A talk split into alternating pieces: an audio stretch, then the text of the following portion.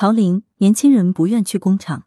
文曹林，北京时事评论员。为什么年轻人不愿去工厂？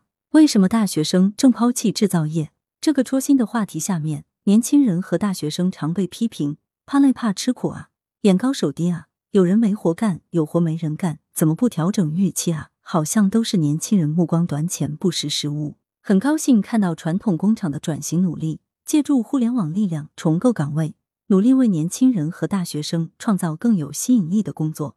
我们不仅需要人手，更需要人才。郫县豆瓣厂招人，看到这个名字会觉得很土很味儿。我才不要去做豆瓣卖豆瓣，可人家招的不是做豆瓣的，而是一个很有含金量的岗位——厂小二。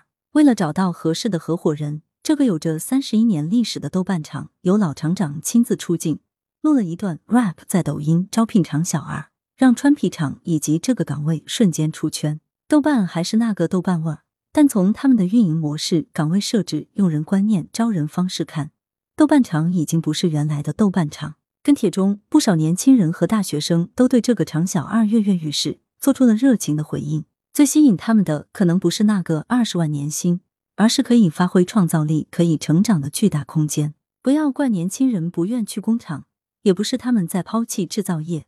如果一家工厂能进入现代互联网体系，超越传统人手属性，又有发展空间。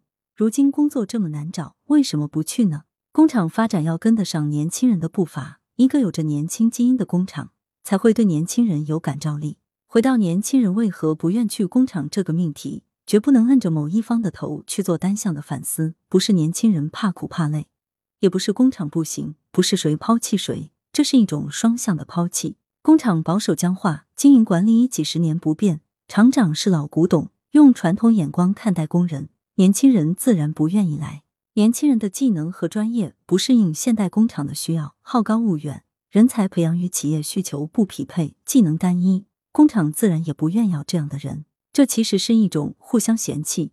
要摆脱这种互相嫌弃、互相抛弃，需要以数字化转型为媒介的互相调试。来源：羊城晚报羊城派，责编：吴小潘，校对：李红宇。